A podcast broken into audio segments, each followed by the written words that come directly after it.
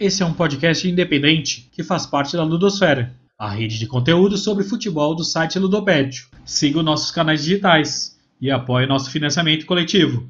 ludopedfc.com.br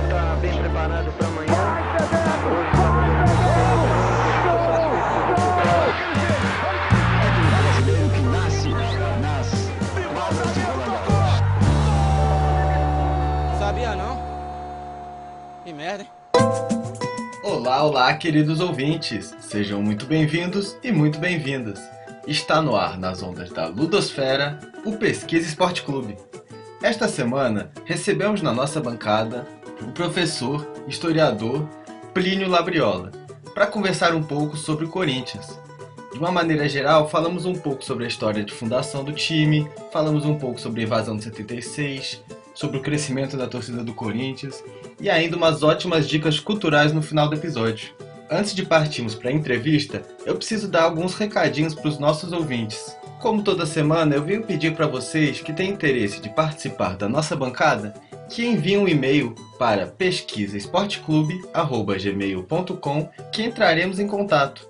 E assim podemos marcar a melhor forma de trabalharmos esse conteúdo deixando sempre claro que aqui no PEC as portas estão sempre abertas para todos que desejam participar de alguma forma. Sem mais delongas, vou dar prosseguimento aqui para o nosso programa, chamar o Marcelo e o Gabriel para participarem da entrevista e vou soltar aqui o som.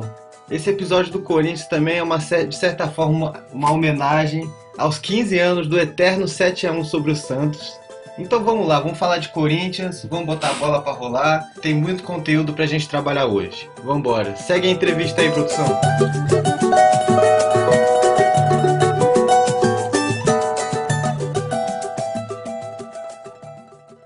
Bom dia, boa tarde, boa noite, meus queridos ouvintes. Estamos aqui para mais uma entrevista da semana no Pesquisa Esporte Clube. Essa semana vamos receber o Plínio Labriola. Vamos falar um pouco sobre o time, na minha opinião, mais amado do país.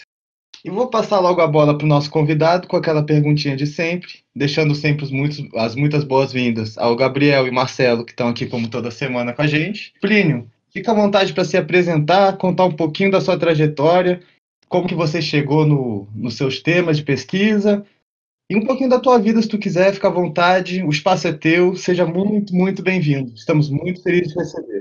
Lucas, Marcelo, Gabriel, eu que agradeço bastante o convite de poder falar né, sobre o que eu tenho trabalhado no, no, há bastante tempo já. Não trabalho mais tanto com isso, mas é, trabalhei muito já. Uh, eu sou paulistano, tenho 58 anos, é, fiz graduação em História lá no, no começo dos anos 80, e no, no, final dos anos 80 eu comecei a fazer mestrado em História e eu fui buscar um tema, buscar um tema, é, é, é outro tempo, é um outro mundo, né, em que é, a escolha do tema não estava vinculada a entrar no mestrado. Você entrava no mestrado e depois você começava a escolher o que você ia tratar ou não. Eu entrei com matemática, Logo vi que não, não, não, não ia ter fôlego para ficar lá quatro, cinco anos, que era o tempo de um mestrado, e com bastante cuidado, atenção, e conversando lá com professores, etc., é, eu ingressei, na, na, eu, eu, fiz a graduação na, na, na, na USP, e, e pós eu fui para a PUC de São Paulo. Depois de conversas, é, é, eu lembro de um, de, um, de um professor que falava da necessidade da gente escolher uma temática que fosse interessante. Que fosse uma temática do qual casaríamos com ela por bastante tempo. Né? Então não poderia ser alguma coisa que nos chateasse muito rapidamente. Pensei imediatamente no futebol. Futebol, também quase é, ato contínuo, pensei no Corinthians. Né? E pensei que, que tratar sobre isso, né? Que tratar. Estávamos em 87, 88, não era uma temática trabalhada em pós-graduação de História, não se trabalhava com essa temática, mas felizmente tive um professor, depois meu orientador Elias Tomé Saliba, gostou da história, incentivou, achou que era interessante, e aí eu comecei a fazer pesquisa nessa área. Né? Comecei pesquisar a história do futebol, especificamente a história do Corinthians, né? Uh, e, e, como absolutamente não havia nada, ou seja, é, a historiografia acadêmica não tinha essa a, a temática da história do futebol na, mesa, eu poderia trabalhar absolutamente com qualquer temática, com qualquer tempo, com qualquer recorte, absolutamente livre para fazer tudo isso, né? Talvez até porque não houvesse nada, eu optei por estudar o, o, as origens do clube. Então, eu fui estudar as origens do Corinthians. Então, o mestrado foi sobre os seis primeiros anos do clube, de 10 a 16. Terminei o, o mestrado em 92 em 94 ingressei ainda na PUC no doutorado, mas aí, eh, ainda pensando no Corinthians, mas de forma mais ampla, pensei em futebol no Estado Novo. Né? Depois que eu terminei o doutorado em 98, pesquisa acadêmica aprofundada nunca mais eu fiz. O que eu fui fazer, eu não ingressei na academia, como o que eu fui fazer foram pesquisas que me interessavam relacionadas ao Corinthians uh, por alguma razão. Por alguma razão.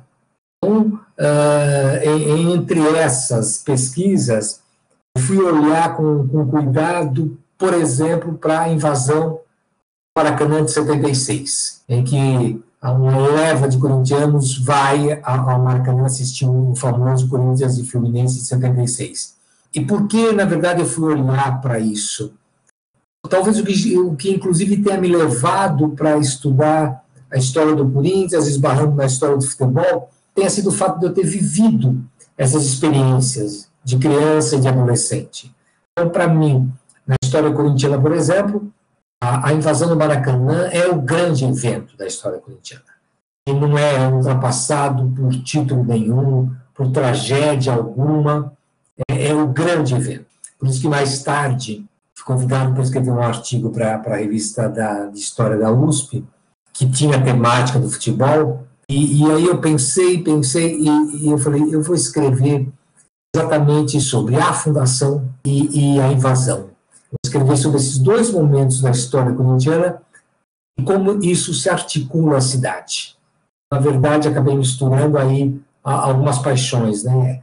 A paixão pelo espaço urbano e a paixão pelo Corinthians que é maior que a paixão pelo futebol. Eu acho muito interessante isso, porque a gente recebeu o Renato Coutinho aqui, ele falou exatamente o contrário, para ver como que essas narrativas e vivências de torcedor e de paixão ao clube são tão diferentes, né? O Renato falou, no caso, que ama mais o futebol do que o Flamengo, e você já vem com mais o Corinthians do que o futebol, que é muito interessante também, porque mostra uma outra dimensão que o, o clube em si assume para as pessoas. Isso eu acho muito interessante. E em relação à questão da invasão, que eu, eu, eu, li o texto, o artigo, eu gostei muito também, e de fato ele é um ponto muito importante para a história do Corinthians, na medida que carimba um pouco essa questão dos torcedores que vão viajar, que vão explorar e tal. E como que isso relaciona também com a tua vida, né? Porque eu li um artigo seu que quando criança você aprendeu a vivenciar a cidade através do Corinthians e aprender a conhecer a cidade através do Corinthians, o que eu acho muito interessante. Eu, eu, eu sempre fui fascinado pela cidade. Eu acho é, tem, acho que tem muito a ver com meu pai. É, o meu pai ele, ele tinha um trabalho de, de vendedor de produtos de salões de beleza. Então, ele, uma parte da semana, ele, ele percorria alguns bairros específicos da cidade, em São Paulo, é uma, o que a gente chama meio de cinturão histórico da cidade, né, o centro histórico da cidade. Eu morava numa região bem próxima do centro, no Bom Retiro, aliás, bairro que, que o Corinthians foi fundado, e a gente andava, então, e, e muitas vezes eu saí com meu pai por causa do trabalho dele, para fazer entregas com ele. Então, eu, eu, eu fui conhecendo esses espaços, eu fui conhecendo como se chegava a esses espaços. Muito cedo eu tive vontade de ir para esses espaços, chegar nesses espaços sozinho. Então, eu fui fazendo conquistas, né, conquistas territoriais, né, é, como é que no Retiro conseguia chegar ao centro, como é que eu conseguia chegar a uma região um pouco mais distante que o centro, centro velho, centro novo. Então, isso uh, com, com, a partir dos meus 10 anos.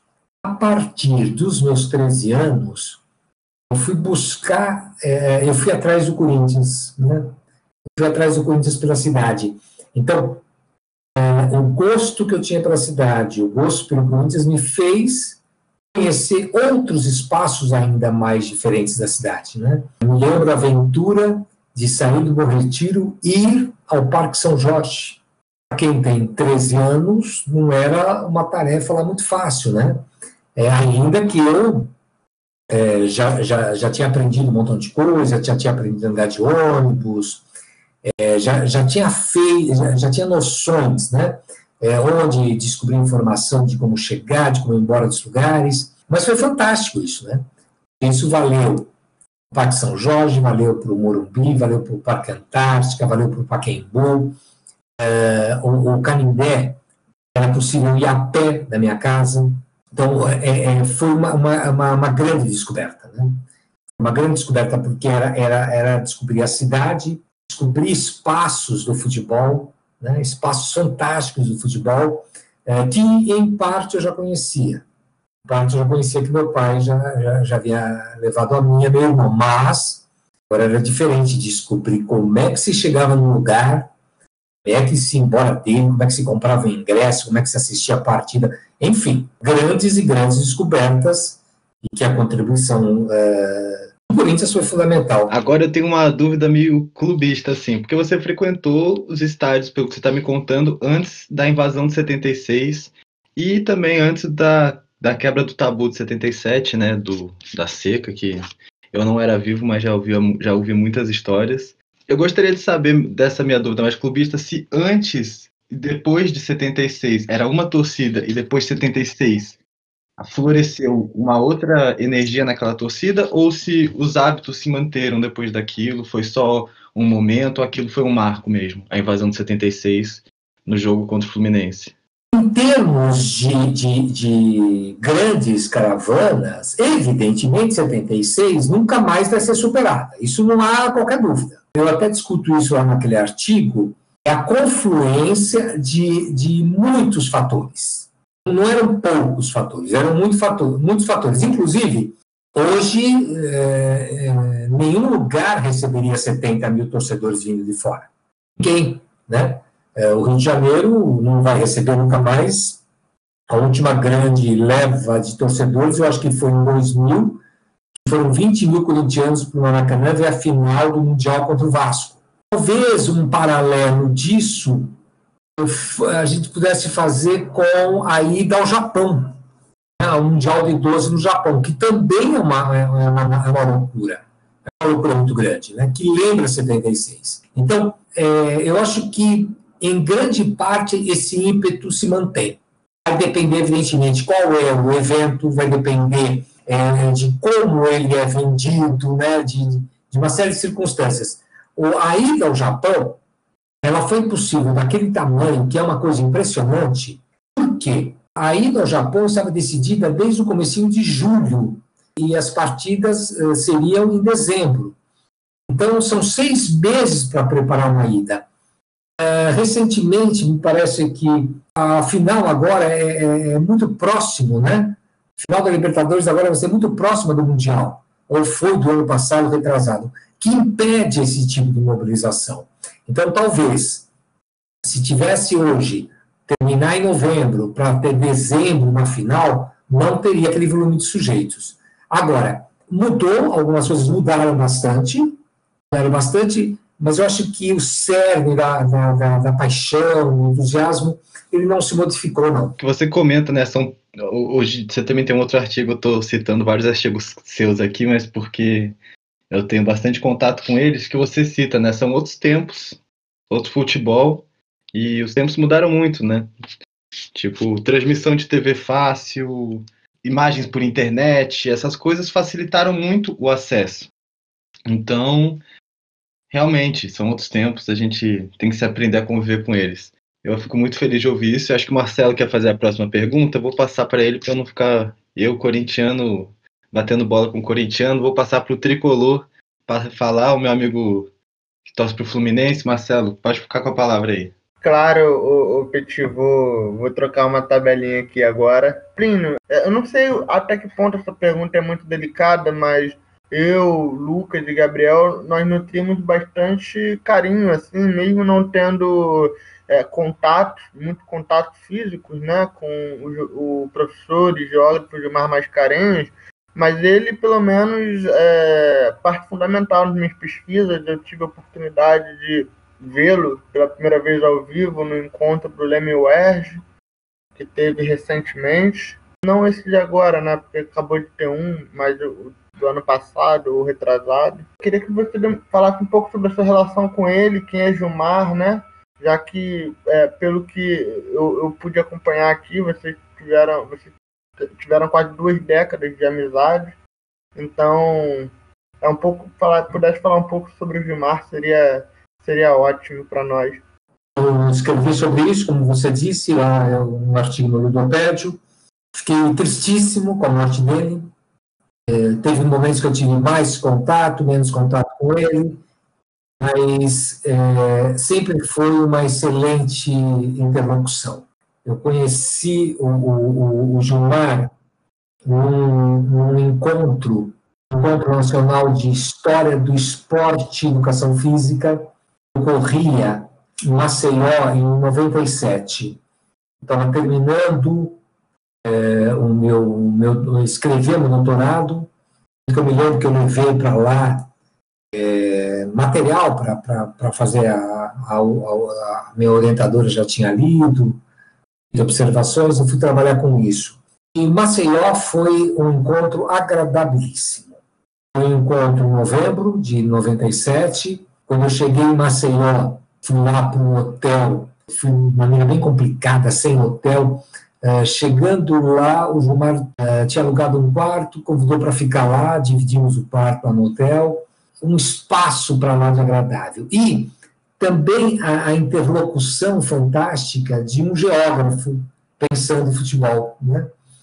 Não só um geógrafo pensando em futebol, mas uh, um dos últimos trabalhos dele ele é, trabalha com uma questão que também eu trabalhei muito, né, que é como que as questões familiares, né, como que as nossas origens é, acabaram nos levando para alguns caminhos interessantes. Né? Ele fala disso por causa da escolha né, do, do, do, Botafogo como time de coração, trabalho para lá de fantástico, para lá de importante nessa área. Né? Ele vinha com frequência a São Paulo, para encontros, eu não lembro que ele veio, encontrei com ele no encontro de ciências sociais, mas era, era, era comum nesses momentos em que ele vinha para defesas, etc., ele me avisava e a gente acabava tomando café. Né? Eu acho uma, uma, uma perda é, muito triste, porque a, a vida em si, né?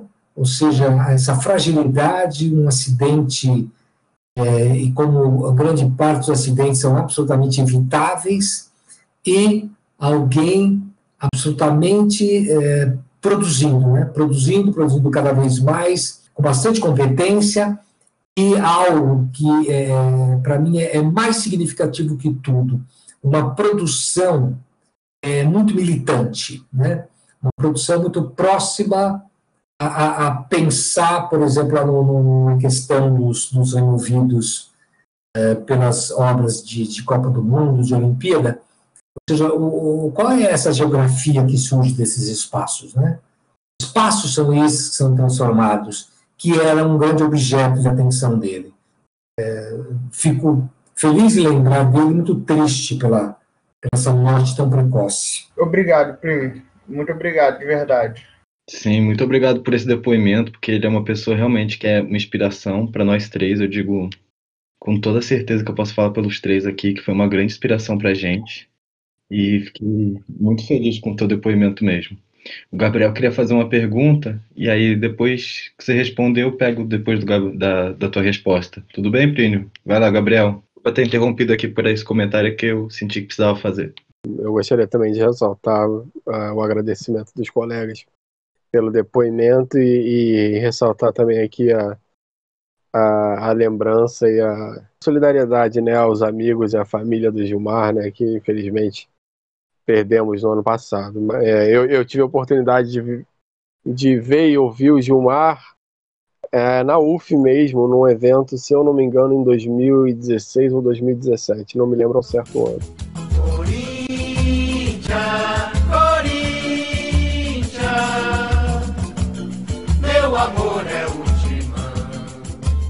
Bom, eu vou, eu vou voltar ao tema do Corinthians. Bom, eu, eu, queria, eu queria fazer, na verdade, do, é um comentário e uma pergunta, né, Plínio? Primeiro, eu também li esse texto que o Lucas leu, um belíssimo texto, por sinal, com o qual eu me identifiquei bastante, né? Feito algumas ressalvas, né? Eu sou flamenguista é, e aqui no Rio a gente não tem, talvez, a mesma diversidade de estádios entre os principais clubes, vamos dizer assim, que a gente tem em São Paulo, né?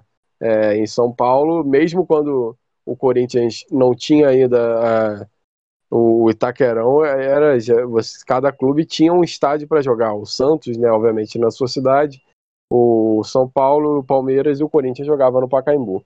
No Rio, essa lógica era um pouco diferente, porque até, até 2007 você tinha São Januário e, e o Maracanã, e com o tempo você passa a ter o Maracanã, o Engenhão e o São Januário, e São Januário né? E mesmo assim, durante muito tempo, o, o, o Vasco jogou, continuou jogando no Maracanã e mais recentemente foi voltar a jogar mais em São Januário. Enfim, eu, eu queria fazer esse comentário que o, o seu texto é, é, foi muito legal porque eu, eu não sou do Rio de Janeiro, eu sou de Niterói, que é a cidade vizinha né, do Rio, e, e eu conheci tanto a minha cidade quanto quanto o próprio Rio de Janeiro nas minhas idas ao Maracanã, principalmente, né? Então, é, foi, é, é um texto muito legal de ser lido e que eu acho que quem, quem vive o futebol, quem vive a torcida pelo futebol, certamente vai se identificar, principalmente quem durante muito tempo foi sozinho ao estádio, como eu fui, né, saindo de Niterói, pegando ônibus de lugares diferentes de Niterói para chegar ao Maracanã, voltar, é, às vezes andar ali pela região da Tijuca e tudo mais. Então, esse texto seu é muito legal, eu recomendo a leitura. Mas a pergunta que eu faço não tem tanto, não, não, não é a ver com isso, mas é a ver com até que o que o Lucas comentou, que o Renato fez, eh, deu essa resposta quando eu perguntei a pergunta que eu vou fazer para você agora. Como é que é saber lidar com o torcedor Plínio e o pesquisador Plínio? Como é que você consegue lidar com isso e conseguir uma posição, é, para não dizer isenta, mas assim, é, é, aceitável, como você sempre conseguiu dentro, deixando esse clubismo às vezes um pouco de lado e estudar o time do coração analiticamente? Não é fácil.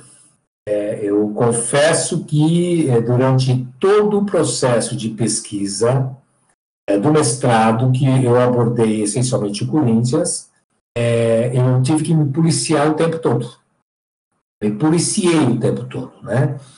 Eu evitei é, conclusões apaixonadas, eu, eu, eu, acho, inclusive, que eu acabei muito severo, né? Eu acabei muito severo com o clube, né?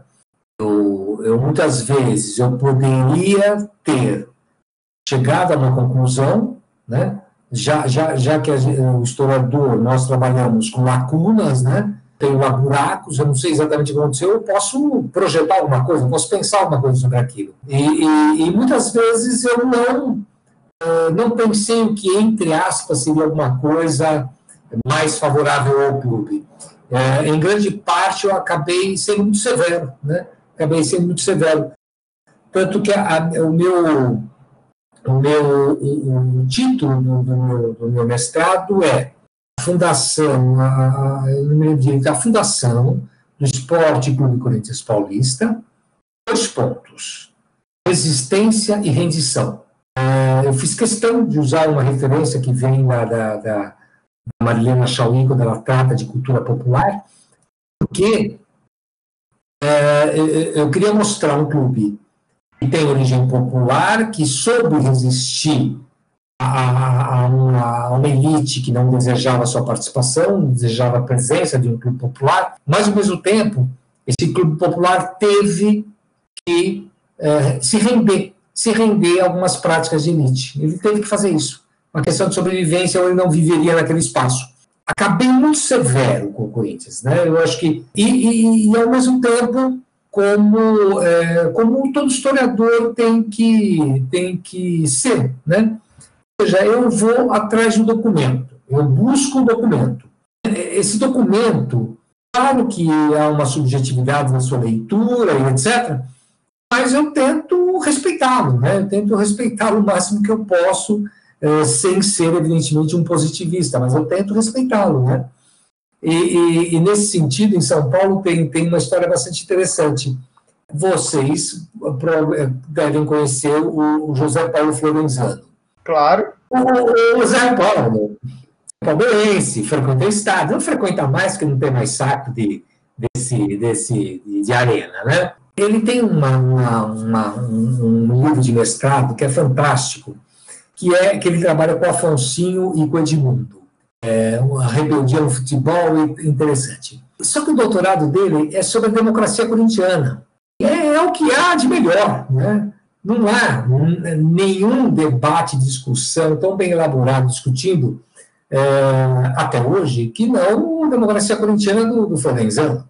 O Zé Renato Zé Renato, é, professor da USP Leste, e também faleceu é, muito precocemente, faz dois, três anos, São Paulino, eu não sabia, é, tem um, um, artigo seminal, um livro seminal, é um mestrado dele, que virou livro, discutindo a relação do Palestra Itália com a imigração italiana em São Paulo também é uma obra fantástica, interessantíssima, né? um grandioso debate. Né? É, eles talvez se sentiram mais à vontade em tratar de times que não eram deles. Né? É, eu, eu, enfrentei isso, enfrentei, e, mas é, relembro, não foi tranquilo não. É, me policiei e me policio até hoje, porque há, por exemplo, uma memória do clube, a, a, a, a gente que trata da memória do clube, etc., e que traz informações que eu nunca consegui confirmar com documentos. Por exemplo, há quem afirme, quem afirme com, por conta de, do avô que morava no Bom Retiro, que contou para o pai, etc. E os fundadores do Corinthians eram anarquistas, estavam ligados ao anarquismo. Eu nunca encontrei nada que pudesse fazer essa confirmação. Então, eu posso usar essas falas de memória com essa informação. Posso usar isso, né? Não usei até hoje, reluto em usar até hoje. É, mexer, paixão e, e aí, é, esse conhecimento, eles fato se misturam e se complicam de vez em quando. Tem que tomar bastante cuidado para evitar que um vicie um do outro. É, Plínio, uma, uma coisa que me chama muita atenção na trajetória do, Corinthians é, é, é, talvez seja um dos pontos mais se destoa com relação às outras torcidas, né? É o fato dela crescer em momentos de, de dificuldade, né? De dificuldade secas por títulos e, enfim, é, rebaixamentos e é, complicações dentro de campo. E, e apesar de todos esses fatores que para a cultura torcedora no Brasil afastariam, né? É, foram de aproximação, foram de aumento, crescimento da torcida. É, como se dá esses fatores? Por que, que, por que, que isso ocorre com a torcida do Corinthians? Essa é uma pergunta que eu sempre me fiz, assim, sempre me foi uma curiosidade. O clube, na sua história, ele passou por eh, sempre muitas dificuldades desde, desde as suas origens, né? Dificuldades fortes, dificuldades muito importantes o jejum de títulos de 22 anos, 22, 23 anos, não foi o primeiro momento disso. É, houve outros momentos também com bastante dificuldade. É, agora, o crescimento da torcida, o crescimento da torcida é uma, uma discussão que se faz ah, entre é, um grupo é, de corintianos, eu, eu espero que no Rio os outros clubes também já estejam fazendo isso, porque em São Paulo já se faz grupos de torcedores, sócios ou não do clube, estão sentando para discutir a história do clube, discutir a trajetória do clube, né? estudando o clube. Então, tem, tem um grupo é, ligado ao Departamento Cultural do Corinthians, chamado MECO, núcleo de estudos do Corinthians. E, e, e há é, várias discussões é, sobre isso, né? Há quem diga o seguinte: a torcida só cresceu, só se tornou muito, muito importante por conta de conquistas. Sem essas conquistas iniciais, não, não haveria a torcida grande e etc. Agora, em relação a, a, ao momento que é mais marcante esse crescimento, que é o jejum de 23 anos, eu entendo que está é, tá muito ligado ao perfil que as torcidas tinham bem mais demarcado que elas têm hoje. Ah, o São Paulo era o clube da elite, o Palmeiras era o clube da, da comunidade italiana, e o Corinthians era o time que agregava o resto. O que, que era o resto? O resto poderiam ser. Eh, portugueses também tinha a portuguesa que era, era o clube de colônia, né? O resto era quem não era dessas três, quem não era dessas colônias, nem português, nem italiano, ainda que o Corinthians sempre teve muito italiano desde as suas origens em portugueses. É, e em São Paulo, não se formou, apesar de uma imensa colônia espanhola, não se formou um clube espanhol em São Paulo. Santos tinha o Espanha, mas em São Paulo não. Então, o, o Corinthians agregou parte dos portugueses, a totalidade dos espanhóis, parte dos italianos, uma parte considerável de italianos, a partir dos anos 30, migrantes mineiros, a partir dos anos 60, migrantes baianos, sem falar de outros grupos nacionais, eh, judeus, sírios, armênios. Ao congregar esse chamado resto, vira uma espécie de resistência, né? em que a derrota, né, a derrota recorrente, a, o não conquistar título, eh, alimentava espiritualmente esse grupo. Né? E aí eu acho que isso aí acaba se tornando um ethos, né? acaba se tornando uma característica tão central que marca para sempre, né? Eu discuto no, no, com gente do ludopédio, eh, quem lá não é corintiano, ficam muito bravos comigo, porque eu digo assim, o Corinthians foi forjado no sofrimento. Ou seja, é, é, essa é a marca corintiana. Eu digo isso sem pesquisar muito, sem recorrer a grandes análises, né? Eu estou tratando disso do senso comum, né? Em outros momentos, isso se verificou também. Quando o Corinthians foi rebaixado, em dezembro de 2007, para a Série B, imediatamente, não, não, não, não demorou dois, três dias, nem mais do que isso. Aliás, na, no, no domingo do rebaixamento, eu pensei que, para o marketing corintiano, nada era mais interessante do que esse rebaixamento. Eu voltava a um passado eh, de sofrimento no qual o torcedor ganhava um papel central. Imediatamente, passados alguns dias, já estava no ar uma, uma campanha publicitária com a seguinte chamada: Eu nunca vou te abandonar. Nasceu aí em 2007.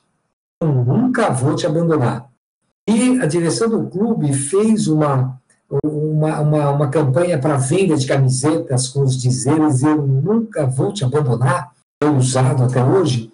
E a proposta era vender camisetas esses dizeres a um preço bem baixo, etc. Né?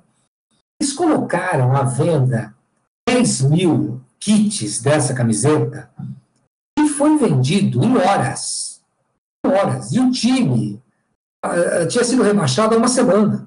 É, é, e por isso que eu, eu, acabei reforçando um pouco essa, essa ideia do, do sofrimento fazer parte do ethos, né? ou seja, parece que dá mais gosto torcer. Né?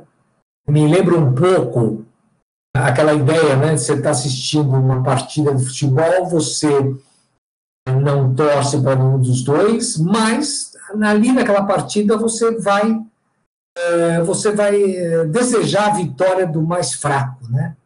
Você quer a vitória do mais fraco, né? Talvez um pouco isso, né?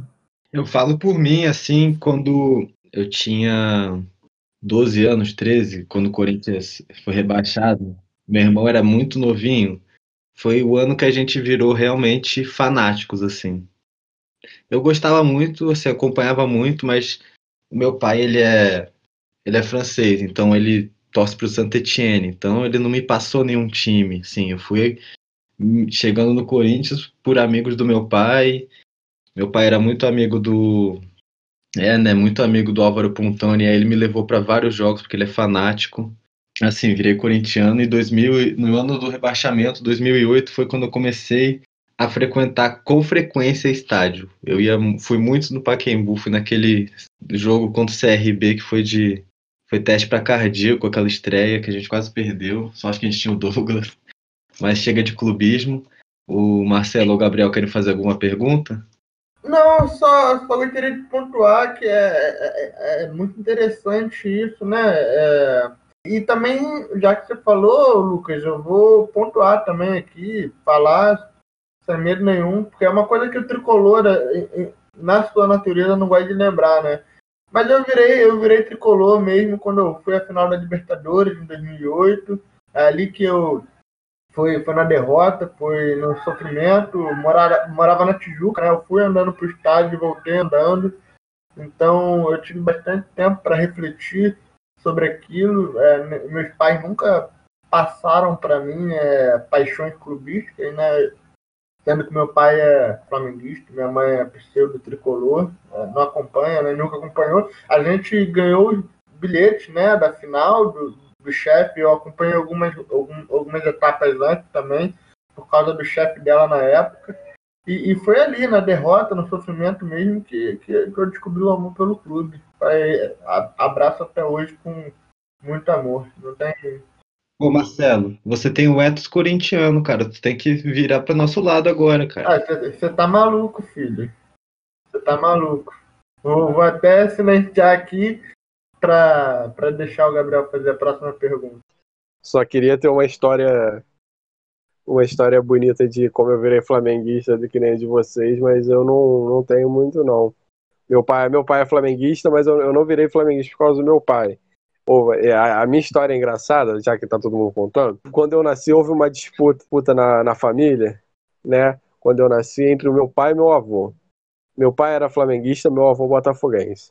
Eu tinha tudo para ser botafoguense. Eu, eu moro em Niterói, cidade que o Botafogo jogava até meados da década de 2000. Eu fui ver Botafogo e Paulista pela Série B de 2001, de 2003, desculpa, né? Se eu não me engano, foi quando o Botafogo jogou a Série B. No Caio Martins foi. E aí o Plínio falando, né? É, como ele lembra, eu fui, saí de casa a pé com meu avô e fomos ver o jogo mas acabei virando rubro-negro, né? Uma questão engraçada. Eu, um dia, carnaval de colégio, estava na casa de um colega que era flamenguista e não tinha fantasia para ir para a escolinha. Botei uma camisa do Flamengo, fui jogador de futebol e foi aí que eu virei flamenguista. Essa é a minha história de como eu virei flamenguista. Foi, um, foi uma questão de sentimento, me senti bem com o Flamengo e desde então eu, eu, a minha paixão pelo Flamengo só cresce. Mas essa é a minha historinha nem tão bonita e forjada no sofrimento como a dos colegas. Cachaça do torcedor, colorida em preto e branco, sem preconceito de cor. Essa é um pouco sobre história e ensino de história, né? Que é uma coisa que a gente tenta trazer é, aqui para o podcast também, né? Mostrar sempre que possível o quanto é, o ensino de história poderia ser muito melhor, né, aproveitado pelo ensino de história do Brasil ou do mundo também, é, se o, o, futebol tivesse inserido no meio. Eu queria saber se o Plínio é, usa desses recursos, o que, que eles podem, o que ele pode compartilhar com a gente. É, a gente está querendo trazer também a Gisela de Moura, né, que, é, que estuda o Maracanã, tem um livro dela, né, a tese que virou livro, O Rico Corre até o Maracanã. Mas temos também a Lívia Magalhães a Rosana de Câmara Teixeira, que são duas pesquisadoras lá da UF, que agora estão se debruçando né, sobre o, o, o esporte, o futebol, como ferramenta de ensino de história. Então, Queria saber o que o Plínio tem para compartilhar aí, como é que é o, o, dia a dia de sala de aula dele. Eu não fiz um mestrado na área de educação, eu fiz na área de história, né? E na prática eu tive que levar o futebol para a sala de aula, né? Futebol foi para a sala de aula inevitavelmente. Eu acho que é uma temática que tem que ser aproveitada, muito bem aproveitada. Ela fala muito do, do, do Brasil, né? ela fala muito da sociedade, ela fala muito da cidade, Uh, e, portanto, é, é, evidentemente tem que trazer para a sala de aula. Acho que o, o, no Rio, é, é, esqueci, acho que é o professor Aquino que escreveu também um texto uh, traçando a história do futebol.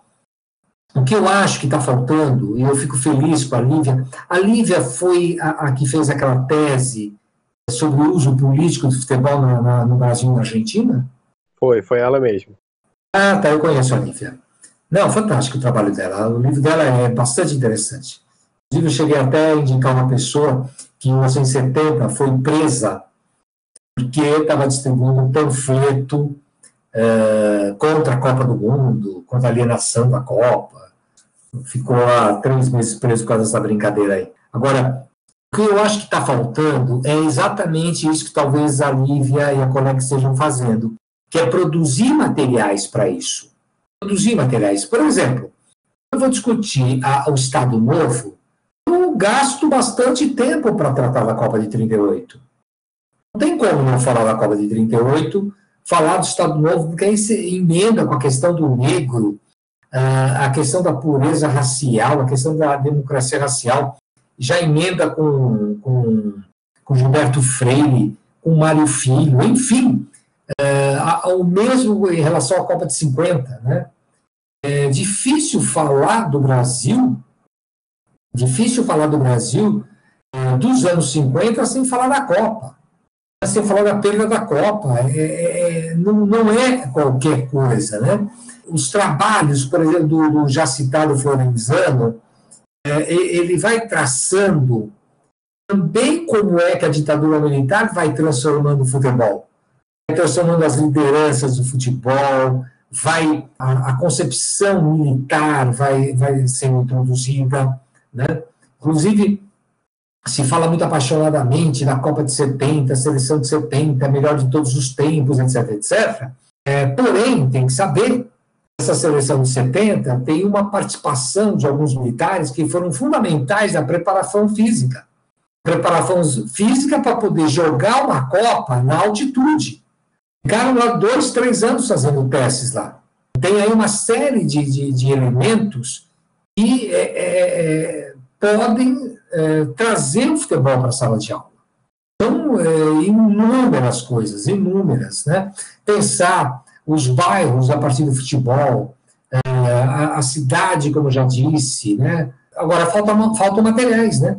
Faltam materiais para o professor levar isso para a sala de aula, né? Eu faço isso porque estudei isso. Agora, é, quem não estudou, acho que tem uma certa dificuldade, né? Isso a, seria muito bom que esses materiais surgissem. Eu, eu, inclusive, eu estava pensando sobre isso essa semana, né, Cadinho? Eu tava, a gente está com umas discussões no, no pré, onde eu dou aula sobre sobre as aulas, comparecimento dos alunos, enfim. É, eu estava pensando nisso, como, como, o futebol ele pode ser uma ferramenta muito didática de aprendizagem. Né? A gente pode explicar diversas coisas pro, através do futebol. Tem os exemplos que você deu da Copa de 38, a gente pode explicar a, a, sociedade né, do, da, da jovem república né, no, no, que recém, recém proclamada do início do século XX através do, do, do futebol. A gente pode é, estudar os conflitos religiosos na, na Escócia através do futebol, com, com a relação entre Celtic e Rangers. Aí tem muita, tem muita coisa legal, porque a gente pode usar o futebol de pano de fundo para entender lógicas maiores que vão além do futebol. Eu acho que é, eu concordo plenamente com você quando, que, quando você diz que falta um trabalho que ponha, ponha no papel essas práticas e traga o futebol como uma ferramenta didática bastante importante. Em, em relação a, fontes, Plínio, porque quando você disse que quando você foi fazer os primeiros trabalhos que você fez, nos anos 90 e tal, era uma coisa bem recente. Você falou que teve uma certa liberdade, mas em relação a fontes, você teve alguma dificuldade? Eu, eu ouvi você falar na parte. Você comentou de um relato sobre os fundadores do Corinthians serem anarquistas e tal, que parece que foi uma fonte não oficial que te contou, foi um relatoral, não, eu não prestei talvez muita atenção. Como foi esse processo, essa busca por fontes? Se foi complicado, se teve, se teve que inovar, teve que validar alguma fonte a mais, porque às vezes a gente sabe como que são alguns processos e tal. Se, se você quiser contar um pouquinho para a gente como foi. Eu, eu, eu, eu acho que foi, é, é, na, na, verdade, eu tive duas grandes dificuldades, as duas maiores dificuldades quando optei por esse tema. A primeira, eu não tinha interlocutores. Não tinha com quem conversar sobre isso, a não ser com o meu orientador. Não tinha. Eu não tinha porque não era um campo é, delimitado, né? não tinha gente pesquisando isso. Eu só, só no doutorado que eu fui descobrir gente que tratava disso. Né? Citei aí o Encontro Nacional de Esportes, é, é de História do Esporte, era, era é, foi o lugar que eu comecei em 95 a encontrar as primeiras pessoas que falavam sobre isso. Só que eu comecei a pesquisar uh, a história corintiana em julho, em junho de 88. Né? Então, aliás, até antes, foi no começo de 88. Né? Final de 87, começo de 88. Bom, eu fui às fontes, né? O orientador fala, vai às fontes, né? Então, vá ao clube. Fui ao clube. E não encontrei nada. Nada, absolutamente nada. Né? Não tinha nada, pelo menos não tinha nada disponível, nada que eu pudesse é, pesquisar e etc. Nada. Né? Nenhum material. É, eu fui à Federação Paulista, nada. Nada, nada, nada, nada. Uma coisica ou outra. É, eu comecei a procurar é, sócios antigos do Corinthians que pudessem me oferecer alguma coisa. É, também tinha muito material, muito, muito material, é, de, é, o que eu chamei de literatura apaixonada, né? Que são essas revistas, né, para o torcedor e etc., em que as histórias eram muito repetidas. Né? É, e aí, conversando com o orientador, eu falei assim, bom, vamos aos jornais, né? Nos restam os jornais. Aliás, nos restam duas fontes, os jornais e os memorialistas. Então, eu fui muito aos memorialistas, mas a grande base da pesquisa foram os jornais. Né? Uh, o jornal era mais difícil de ser lido, né? de ser acessado, na verdade. É, ele, a maior parte dos jornais não estava microfilmado, era em papel. Você tinha que descobrir um lugar que tinha em papel. Em São Paulo tinha dois lugares com esses jornais no começo do século. Só que é, o único método é, de, de, pesquisa efetivo era copiar jornal. Eu precisava copiar esses jornais. Né? Então, eu, tinha meu fichário, eu ia lá ao Arquivo do Estado ou à Biblioteca Municipal de São Paulo, e eu pegava lá o jornal D, peguei jornais de 10 a 16, peguei uns, uns 3, 4 jornais que estavam disponíveis, né? Lá fui pincelando essas coisas, fui achando é, é, eu olhei um ano de jornal, 1910, para encontrar duas notícias do Corinthians, três, é, sempre assim, né? Então, é, o grande problema, de fato, foram as fontes, né? Eu acho que é, a minha experiência me fez cometer um equívoco, né? Eu esqueci de olhar os jornais que falavam a posteriori do Corinthians. É claro que eu achei esses materiais, etc. Mas, por exemplo, jornais 1920, o clube já era importante, completou 10 anos. O que será que o jornal trata as origens do clube? Né? Em 30, em 40, acabei não olhando isso. Né? Quando eu fui olhar, eu já olhei em 50, 60. Então, eu me equivoquei, né? me equivoquei, acho que experiência e etc. Né? Mas é, eu, eu tinha pouca coisa, pouquíssima coisa encontrada, até que, até que, depois de ter ido ao clube umas três, quatro vezes, tinha um assessor, assessor de imprensa do presidente do clube Vicente Mateus, o João Bosco Tureta, que faleceu agora há, há três, quatro meses, morando nos Estados Unidos e, e faleceu, e muito simpaticamente ele uh, queria saber o que, que eu estava pesquisando, papapá, e ele disse o seguinte, olha, eu acho e tem a ata, a primeira ata do clube. Onde está? Eu falei assim, ah, não sei onde é que está, mas precisa pedir permissão para o Matheus, não é a qualquer momento que a gente pede as coisas para ele, hoje não dá para pedir, pede... É. Enfim, depois de três, quatro meses, finalmente eu consegui a cópia, as primeiras atas que existem do clube. São atas quando o clube entra na associação, no futebol oficial, em 13 até 17. Era o primeiro volume das atas. Nossa, foi fantástico. Que aí o trabalho ganhou mais consistência, ganhou mais informações, possibilitou mais análise, etc. Mas, se não fosse essas atas, tinha sido uma tragédia, porque é, eu não teria conseguido avançar muito, né? aliás, teria avançado muito pouquinho, né? Teria especulado muito, né? mas sem dúvida nenhuma, a questão documental ah, atrapalhou bastante. E hoje, essa questão documental, de fato, para o futebol ainda continua, mas como tem muita coisa digitalizada, isso ajudou bastante. Ajudou bastante. Tem um jornal do Rio, por exemplo, que era ligado à família Prado, importante em São Paulo, então, muita coisa do futebol vai para esse jornal. Interessantemente, dá para olhar o futebol a partir de São Paulo, a partir desse jornal do Rio. Né? Enfim, hoje está mais fácil. Está bem mais fácil trabalhar com isso. Sim, me surgiu uma curiosidade agora. Na ata, na ata que você disse, uma das primeiras, né, já, já fazia alguma referência à imprensa ou, ou isso não constava nas atas? Não entendi a sua pergunta, desculpa é, na, nas na ata que você comentou agora, é, já faz, é, na ata do Corinthians, né, já faz, eles faziam alguma referência à imprensa na, nas atas ou essa relação não estava dada? Eu pergunto isso porque eu, eu, estudo Bangu, né? Eu optei por seguir o caminho do Florenzano e outros, não estudar o clube de coração. E é muito curioso porque na ata de fundação do, do Bangu já conta convocar, não, enfim, não estou abrindo aspas, né, mas é algo como convocar a imprensa, noticiar a imprensa, então, é, é conforme se falou, me veio essa dúvida na cabeça. Eu poderia até ter perguntado em off, né, mas... Existe sim, Marcelo, existe. existe uma vinculação. Na ata, exatamente não tem, mas, mas é, a primeira notícia que sai do Corinthians é sobre a sua fundação no Jornal de São Paulo, que não existe mais, que é o Comércio de São Paulo. Então, o, qual era o modus operandi do, do clube? Os? O clube tinha um presidente, ele tinha o vice-presidente, ele tinha o secretário-geral, ele tinha o tesoureiro, ele tinha o diretor técnico. O diretor técnico é hoje o técnico, fazia parte da diretoria do clube, eram clubes pequenos, né?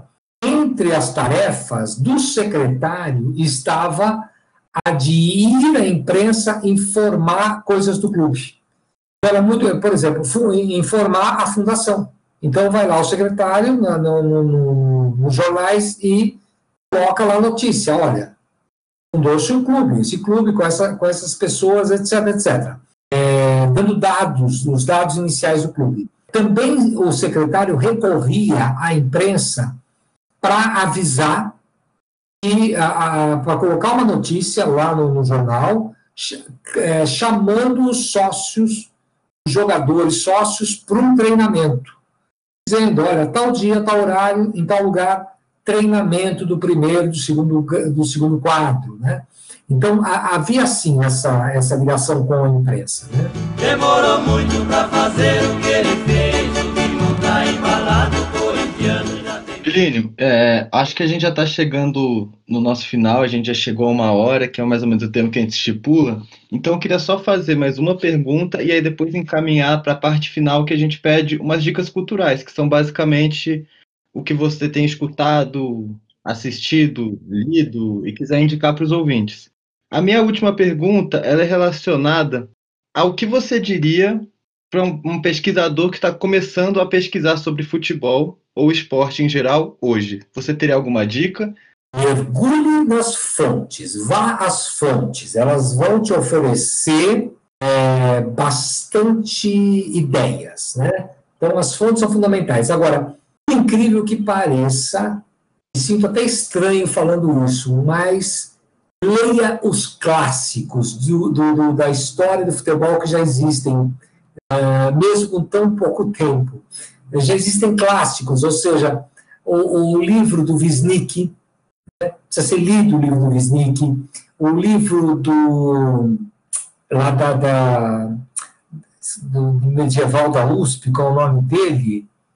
O Hilário Franco Júnior tem que ler, o Florenzano precisa ser lido, é, tem uma. Uh, o, o, Leonardo Pereira precisa ser lido, uh, Gilmar, enfim, é, tem que ler esses sujeitos, né? tem que ler, tem que ler o que se produziu, tem que ler, porque lá também tem, é, tem, tem bastante questões metodológicas dadas, é, é, tem brechas de, de pesquisa, ou seja, tem muito a pesquisar. Né? Então, lendo essas coisas, é, vão aparecer é, boas ideias é, e estamos precisando dessas pesquisas. Né?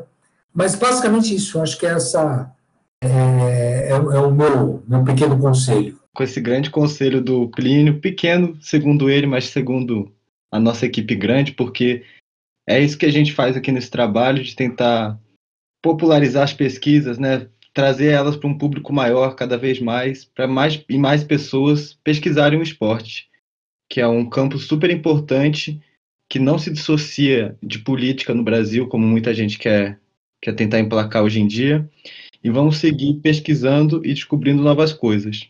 Plínio, a gente sempre encerra aqui passando uma diquinha cultural, como eu expliquei antes, então, fica à vontade para falar. O Marcelo e o Gabriel assumem depois que você terminar, com as diquinhas dele rapidinho, e aí eu, eu chamo o encerramento da entrevista. Pode ser? Perfeito, perfeito. É, a pandemia é, me fez é, ficar muito em casa. Estou trabalhando em casa direto, né? É, é, me fez gostar um pouquinho de séries. Um pouquinho, ainda não gosto muito de séries, né? Tem uma série no Netflix eu tô, tô vendo uma, uma, uma, vi, né? Vi uma, uma, uma, uma série de quatro episódios apenas, as quatro estações em Havana, provavelmente esse nome, é, da, baseado na obra do, do, Padura, e trata é, da, da Cuba lá do, do, do, do final do, dos anos 90, é, aliás, do começo dos anos 90, e, e, e, e apresenta, uma, é um policial muito bem feito, bastante interessante, trata da, da, da, do regime cubano, né? trata das contradições daquele regime, daquele momento de transição com o fim da União Soviética, bastante interessante, bastante interessante. É, eu, eu, eu tive o prazer de conhecer a Havana, matei saudades, né? Matei saudades porque é uma cidade agradabilíssima, um povo agradabilíssimo, que todos merecem conhecer. Então, primeira dica, uma segunda dica, é, para quem gosta de história, gosta do futebol, o, jo, o José, uh, José é, Pedro Estreápico, escreve bastante no Ludopédio, ele tem uma obra que é o, o é, nossa, eu esqueci. Felínio, o nome da obra é Cego é aquele que só vê a bola do João Paulo Streap. É, só que fazendo uma correçãozinha no nome dele, os ouvintes que poderem acessar esse livro. Ele vai discutir os três grandes clubes de São Paulo, que aqui em São Paulo a gente chama do trio de ferro. Corinthians, Palmeiras e São Paulo. Ele discute a história e trajetória desses clubes. E ao discutir a trajetória desses clubes, ele mostra como eles são muito próximos, como o recorte social deles é muito próximo, etc. Mas é bastante interessante é, porque ele traz uma documentação fantástica. É exatamente o que eu não fiz no mestrado, ele fez é, nesse mestrado dele. Então, vale bastante a pena ler esse livro editado pela EDUSP, uh, dicas aí de, de culturais para esses dias de pandemia.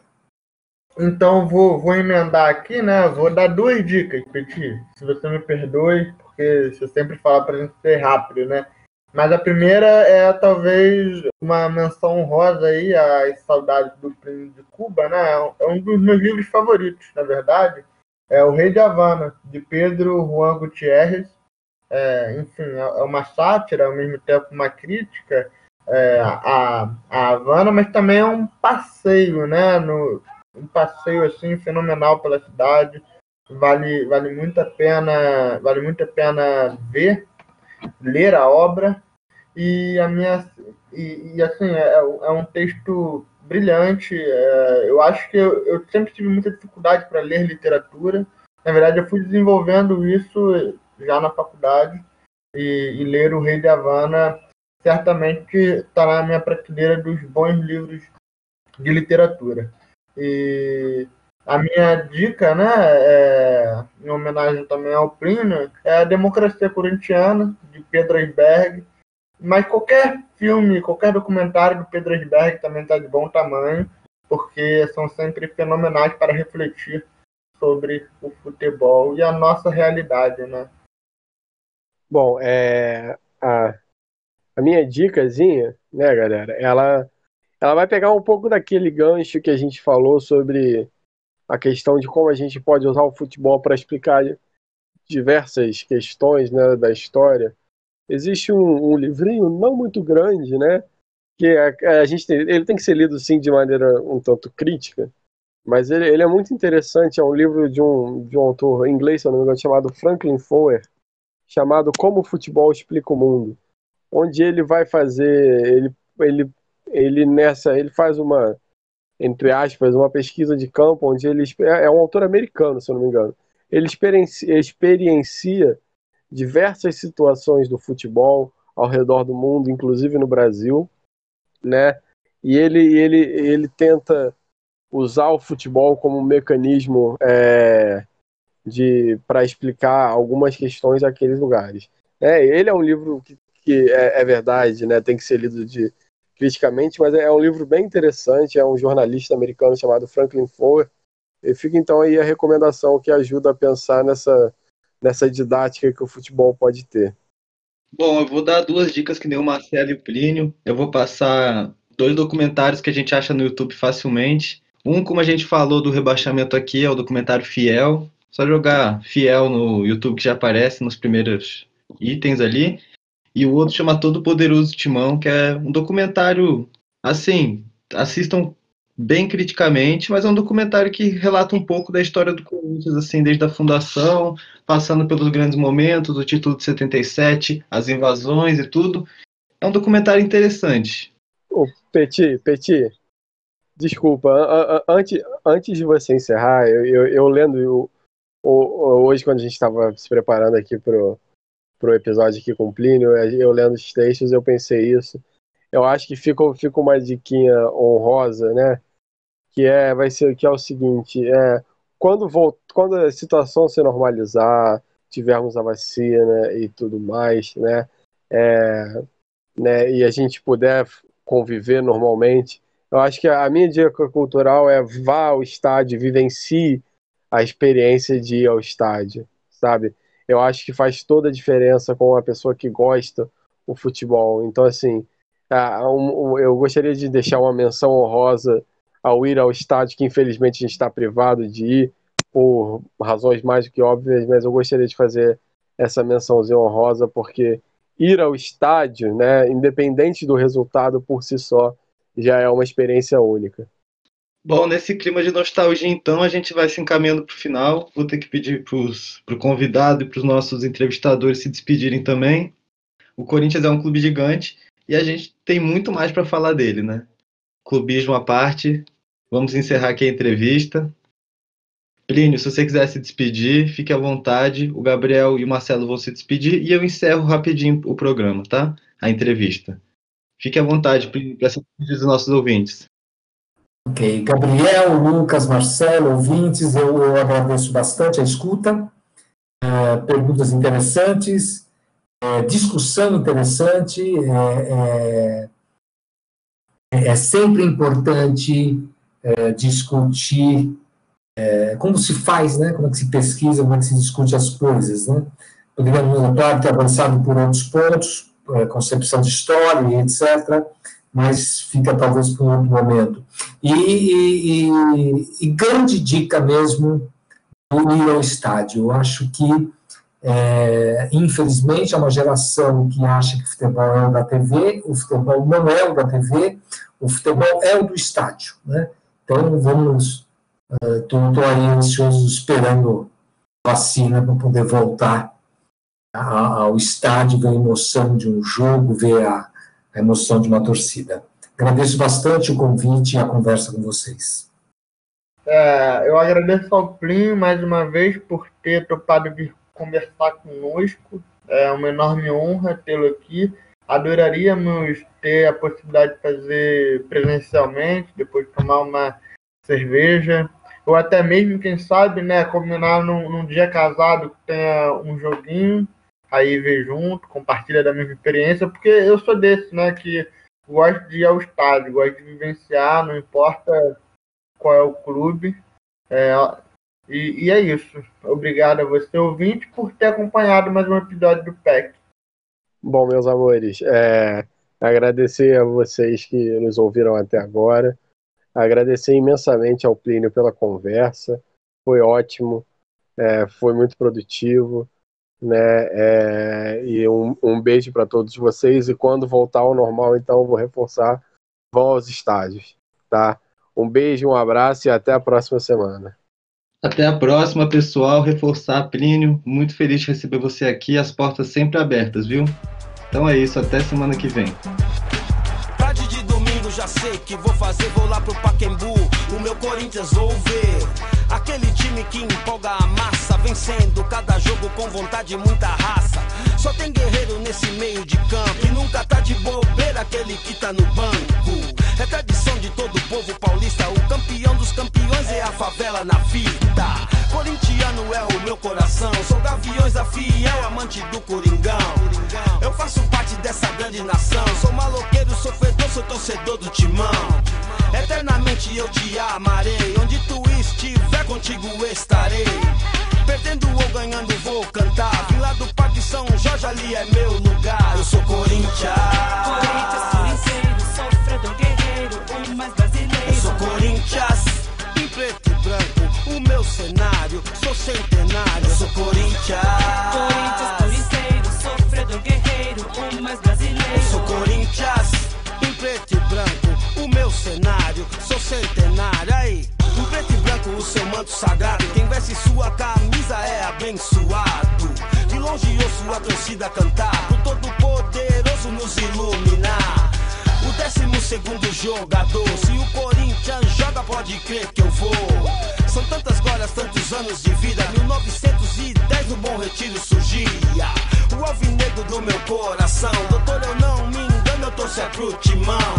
Seja da elite ou seja do povão. Aqui bancada numerada é só união. Tipo a estrela de Ronaldo, agarra de Zé Maria. Sonho de um garoto que vem da periferia. O gol de viola, o chute de Basílio. A classe do doutor e a fé de Marcelinho. A explosão de Neto, habilidade de Zenon. O novo Rivelino é formado no terrão. Como Vladimir, muita determinação. Um carisma de Matheus, assim se forma um campeão. Eu sou Corinthians. Corinthians, corinceiro, sofredor, guerreiro, o mais brasileiro. Eu sou Corinthians, em preto e branco, o meu cenário, sou centenário, eu sou Corinthians. Corinthians,